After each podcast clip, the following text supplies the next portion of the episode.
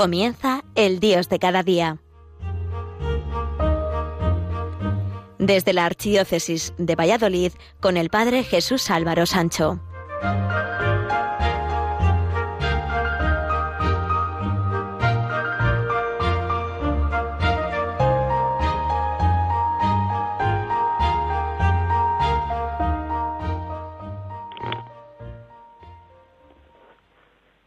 Queridos amigos de Radio María, nos encontramos en un nuevo año y de nuevo volvemos a retomar el día a día. Como este es mi primer programa en este nuevo año, les deseo un próspero y feliz año nuevo a todos, junto con sus familias y sus seres queridos. Nuestra vida tiene que tener sentido para vivirla en plenitud. No importan los años, lo que realmente importa es el sentido que damos a todo lo que hacemos. Para los cristianos el sentido de la vida lo encontramos en Cristo, en Dios. Él da sentido a nuestro vivir y a nuestro morir. San Juan Crisóstomo tuvo una idea muy agitada. Estuvo acosado por las autoridades civiles e incluso tuvo que sufrir por parte del clero de su tiempo. No pocas veces decía, Gloria a Dios por todo. Hay que dar gracias a Dios por todo, incluso por lo que parezca penoso. Verdaderamente es entonces cuando se reconoce el corazón agradecido. Nos es fácil dar gracias a Dios cuando las cosas nos van bien, pero cuando nos van mal, ¿somos capaces de dar gracias? San Juan Crisóstomo, exiliado en Capadocia, felicitaba a su amigo Paeno por su gratitud y le decía así, Me has llenado de valor y de alegría cuando después de haberme anunciado tan tristes noticias, has añadido estas palabras que deberíamos tener siempre en los labios. Gloria a Dios por todo. Estas palabras son un terrible golpe para el demonio. En cualquier peligro que nos encontremos, nos proporcionan seguridad. Basta pronunciarlas para disipar las nubes de la tristeza. No dejes de repetirlas y de recomendarlas a los demás. Cuando tenemos un alma inquieta que busca la felicidad, el sentido de la vida, todo nos habla de Dios y encuentran las respuestas a preguntas en cosas de todos los días, pero que de repente cobran nuevo vigor. Cuenta Santa Teresa del Niño Jesús en el capítulo segundo de Historia de un alma que tenía seis o siete años cuando su padre les llevó a Truville y dirá de ese episodio jamás olvidaré la impresión que me hizo el mar. No podía dejar de mirarlo, su majestad, su murmullo de las olas, todo hablaba a mi alma de la grandeza y del poder del buen Dios. Cuando podemos recordar todo lo que hemos hecho y lo que no hemos hecho, cuando estamos ante el final de la vida pensamos, queremos y sentimos cosas grandes. Nos gustaría cambiar cosas que ya pasaron y hacer cosas nuevas que nunca han sido. A Gabriel García Márquez, uno de los escritores latinoamericanos más brillantes de los últimos tiempos, se le atribuyó ya hace bastante tiempo una carta de despedida a sus amigos y se difundió mucho por Internet, aunque seguramente no sea original de él, pero es bonita y nos da una luz muy grande también para lo que estamos hablando. Y dice así, si por un instante Dios se olvidara de que soy una marioneta de trapo y me regalara un trozo de vida, posiblemente no diría todo lo que pienso, pero en definitiva pensaría todo lo que digo. Daría valor a las cosas, no por lo que valen, sino por lo que significan. Dormiría poco, soñaría más. Entiendo que por cada minuto que cerramos los ojos perdemos 60 segundos de luz. Andaría cuando los demás se detienen, despertaría cuando los demás duermen, escucharía cuando los demás hablan y cómo disfrutaría de un buen helado de chocolate. Si Dios me secara un trozo de vida, vestiría sencillo, me tiraría de bruces al sol, dejando descubierto no solamente mi cuerpo, sino mi alma. Dios mío, si yo tuviera un corazón, escribiría mi odio sobre el hielo y esperaría que saliera el sol. Pintaría con un sueño de Van Gogh sobre las estrellas un poema de Benedetti y una canción de Serrat sería la, la serenata que les ofrecería la luna. Regaría con mis lágrimas las rosas para sentir el dolor de sus espinas y el encarnado beso de sus pétalos. Dios mío, si yo tuviera un trozo de vida, no dejaría pasar un solo día sin decirle a la gente que quiero, que la quiero, Convencería a cada mujer u hombre que son mis favoritos y viviría enamorado del amor. A los hombres les probaría cuán equivocados están al pensar que dejan de enamorarse cuando envejecen, sin saber que envejecen cuando dejan de enamorarse. A un niño le daría alas, pero le dejaría que él solo aprendiese a volar. A los ancianos les enseñaría que la muerte no llega con la vejez, sino con el olvido. Tantas cosas he aprendido de ustedes, los hombres, he aprendido que todo el mundo quiere vivir en la cima de la montaña, sin saber que la verdadera felicidad está en la forma de subir la escarpada. He aprendido que cuando un recién nacido aprieta con su pequeño puño por primera vez el dedo de su padre, lo tiene atrapado por siempre. He aprendido que un hombre solo tiene derecho a mirar a otro hacia abajo cuando ha de ayudarle a levantarse. Son tantas cosas las que he podido aprender de ustedes, pero realmente de mucho no habrán de servir, porque cuando me guarden dentro de esa maleta, infelizmente me estaré muriendo. Siempre di lo que sientes y haz lo que piensas. Si supiera que hoy fuera la última vez que te voy a ver dormir, te abrazaría fuertemente y rezaría al Señor para poder ser el guardián de tu alma. Si supiera que esta fuera la última vez que te vea salir por la puerta, te daría un abrazo, un beso y te llamaría de nuevo para darte más. Si supiera que esta fuera la última vez que voy a oír tu voz, grabaría cada una de tus palabras para poder oírlas una y otra vez indefinidamente. Si supiera que estos son los últimos minutos que te veo, diría te quiero y no asumiría tontamente que ya lo sabes. Siempre hay un mañana y la vida nos da otra oportunidad para hacer las cosas bien. Pero por si me equivoco y hoy es todo lo que nos queda, me gustaría decirte cuánto te quiero, que nunca te olvidaré. El mañana no le está asegurado a nadie, joven o viejo. Hoy puede ser la última vez que veas a los que amas. Por eso no esperes más, hazlo hoy. Yo sí, yo ya que si, que si el mañana nunca llega, seguramente lamentarás el día que no tomaste tiempo para una sonrisa, un abrazo, un beso, y que estuviste muy ocupado para concederles un último deseo. Mantén a los que amas cerca de ti. Diles al oído lo mucho que los necesitas. Quiérelos y trátalos bien. Toma tiempo para decirles lo siento, perdóname, por favor, gracias y todas las palabras de amor que conoces. Nadie te recordará por tus pensamientos secretos. Pide al Señor la fuerza y sabiduría para expresarlos. Demuestra a tus amigos cuánto te importan.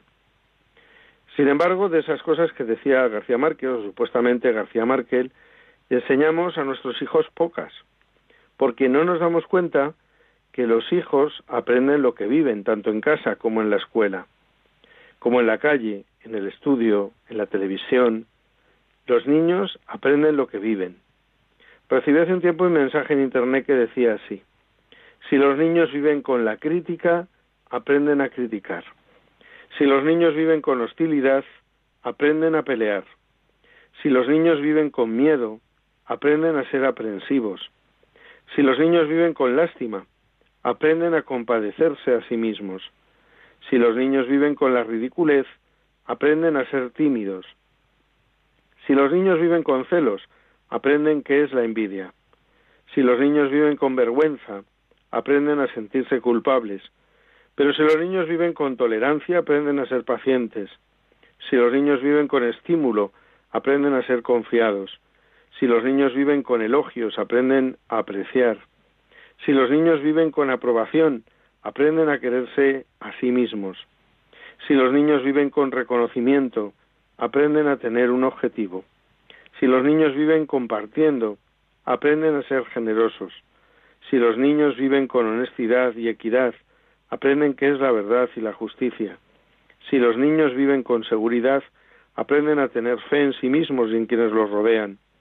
Si los niños viven en la amistad, aprenden que el mundo es un bello lugar para vivir. Si los niños viven con serenidad, aprenden a tener paz. ¿Te has parado a pensar con qué están viviendo tus hijos, la gente que te rodea?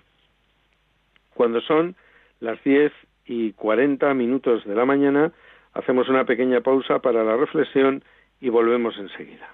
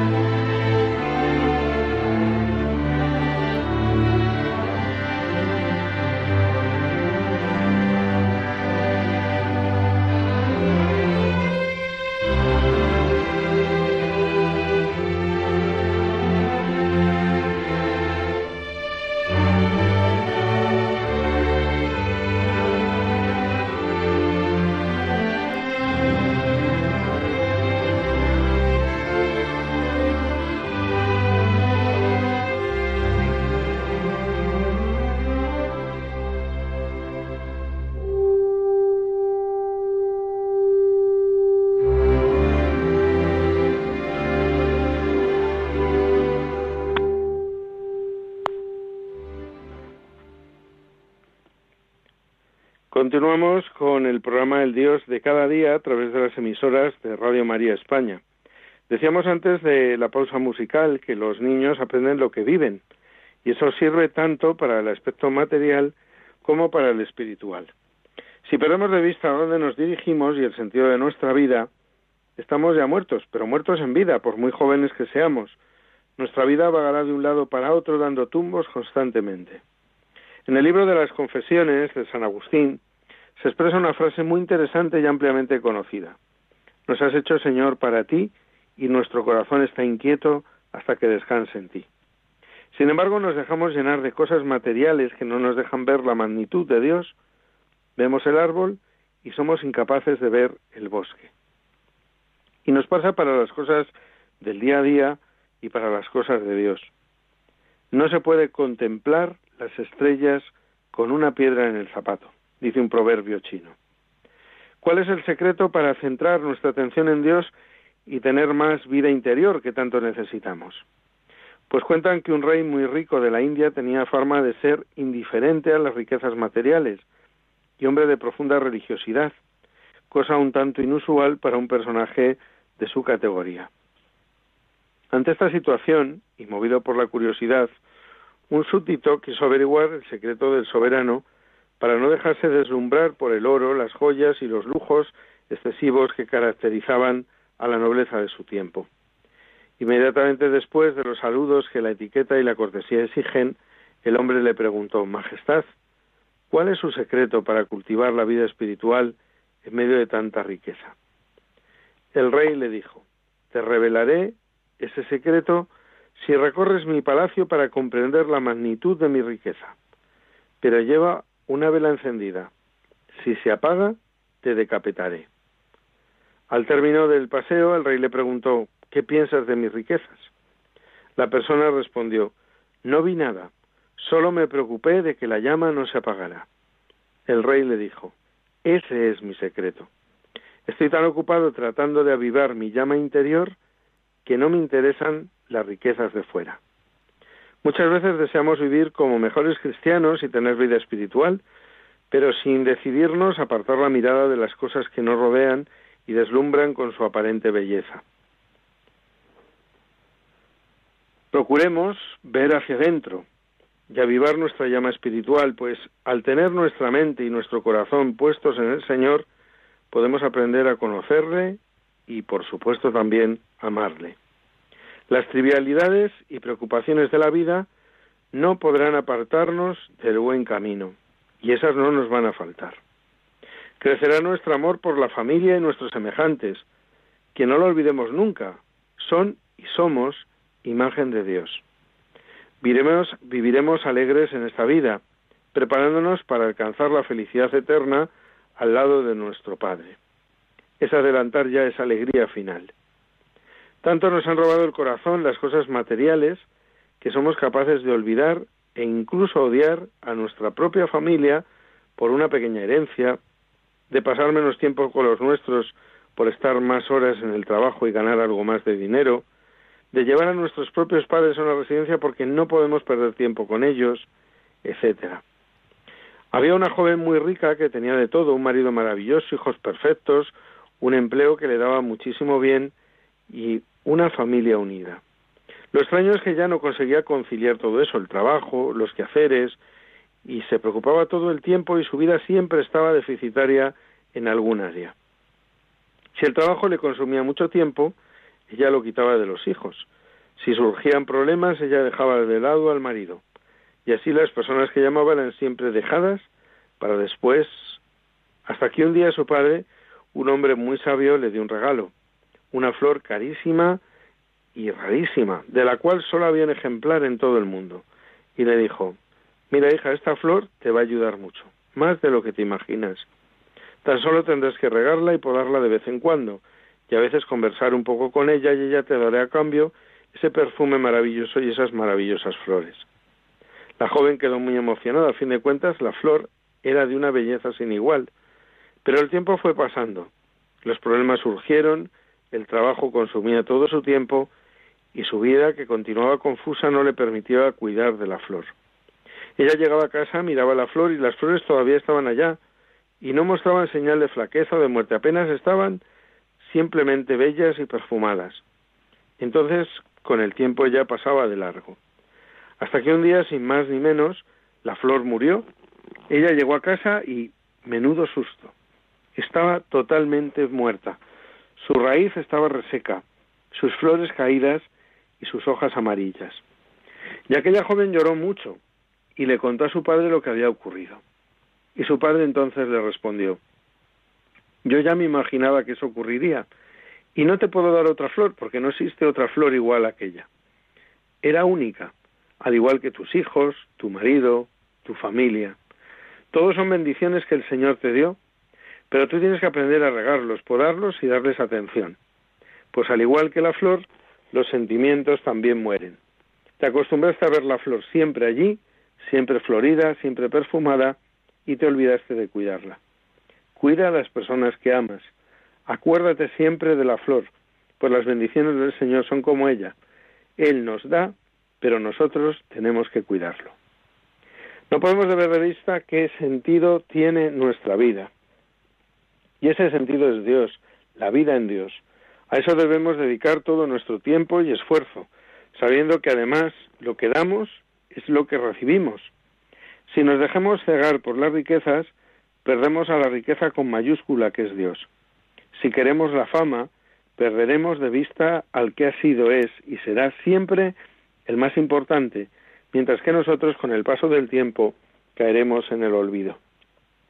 Cuenta una leyenda que una mujer pobre con un niño en sus brazos pasaba delante de una caverna y escuchó una voz misteriosa desde adentro que le decía Entra y toma lo que desees, pero no te olvides de lo principal. Recuerda esto. Después de que salgas, la puerta se cerrará para siempre y por lo tanto tendrás que aprovechar la oportunidad, pero no te olvides de lo principal. La mujer entró corriendo a esa caverna y encontró muchas riquezas. Se fascinó por el oro, las joyas, puso al niño en el suelo y empezó a juntar ansiosamente todo lo que podía en su delantal. La voz misteriosa le habló diciéndole, tienes ocho minutos. Agotados esos ocho minutos, la mujer cargada de oro, joyas y piedras preciosas corrió hacia afuera de la caverna y la puerta se cerró para siempre. Y entonces recordó que su hijo se quedó adentro y la puerta se había cerrado para siempre. La riqueza le duró poco y la desesperación le duró para siempre. Lo mismo nos ocurre a veces a nosotros. Tenemos más o menos 80 años para vivir en este mundo y una voz siempre nos advierte, no te olvides de lo principal. Y lo principal es Dios, son los valores espirituales, la oración, la vigilancia, la familia, los buenos amigos, la vida en sí, pero la ganancia, la riqueza, la avaricia, los placeres materiales nos fascinan y nos hacen perder de vista lo principal, quedándose siempre a un lado así, y así agotamos nuestro tiempo aquí y dejamos a un lado lo esencial, los tesoros del alma. Que jamás nos olvidemos que la vida en este mundo pasa muy deprisa. Hoy somos niños, mañana adolescentes. Cuando menos nos pensemos y nos demos cuenta ya somos adultos y de repente nos sorprende la muerte, la cual llega inesperadamente. Y cuando la puerta de la vida se cierra para nosotros, ya están de más las lamentaciones y está por demás el hubiera. Piensa por un momento qué es lo principal en tu vida. Y si quieres ver, estar eternamente en su presencia, gozar de la felicidad absoluta, ten paciencia. Todo llega, pero a su momento. Cuentan que un rey quería ver a Dios, pero ninguno de sus sacerdotes y sabios era capaz de mostrárselo. El rey los amenazó con duros castigos, pero ni por esas. Cuando ya todos estaban desesperados, apareció del campo un pastor. Condujo al rey a un lugar abierto, le mostró el sol y le dijo, mira fijamente al sol. Pero inmediatamente el rey tuvo que bajar la vista porque quedó deslumbrado y no podía resistir la mirada directa. Y exclamó, ¿Qué quieres, que me quede ciego? El pastor le respondió, mi rey, si el sol, que es solo una criatura de Dios, un débil reflejo de su grandeza, no ha sido capaz de mirarlo ni un instante, ¿cómo quieres tú ver a Dios directamente? Finalizamos este programa con un poema de San Silvano del Monte Athos que lleva por título Te amo, Señor. A lo largo del día y la noche entera, mi alma te recuerda, Señor, y te busca sin cesar. Tu espíritu me arrastra para buscarte, y acordándome de ti, mi espíritu se regocija. Te amo, Señor, y soy feliz de que seas tú quien eres, mi Señor y mi Dios. Me siento desfallecer por ti y gimo pensando en ti. Aunque todo el mundo fuese hermoso, nada de la tierra sería capaz de retenerme. Como un niño que ha perdido a su madre, mi alma te desea y se lanza hacia ti, Señor, clamando. Mi alma desfallece por ti y te busca con lágrimas. Hasta aquí ha llegado por hoy el programa El Dios de cada día de Radio María España. Recuerden que volveremos a estar con todos ustedes dentro de cuatro semanas aquí a través de las emisoras de Radio María que os recomendamos que sigáis escuchando. Hasta entonces, felices días a todos.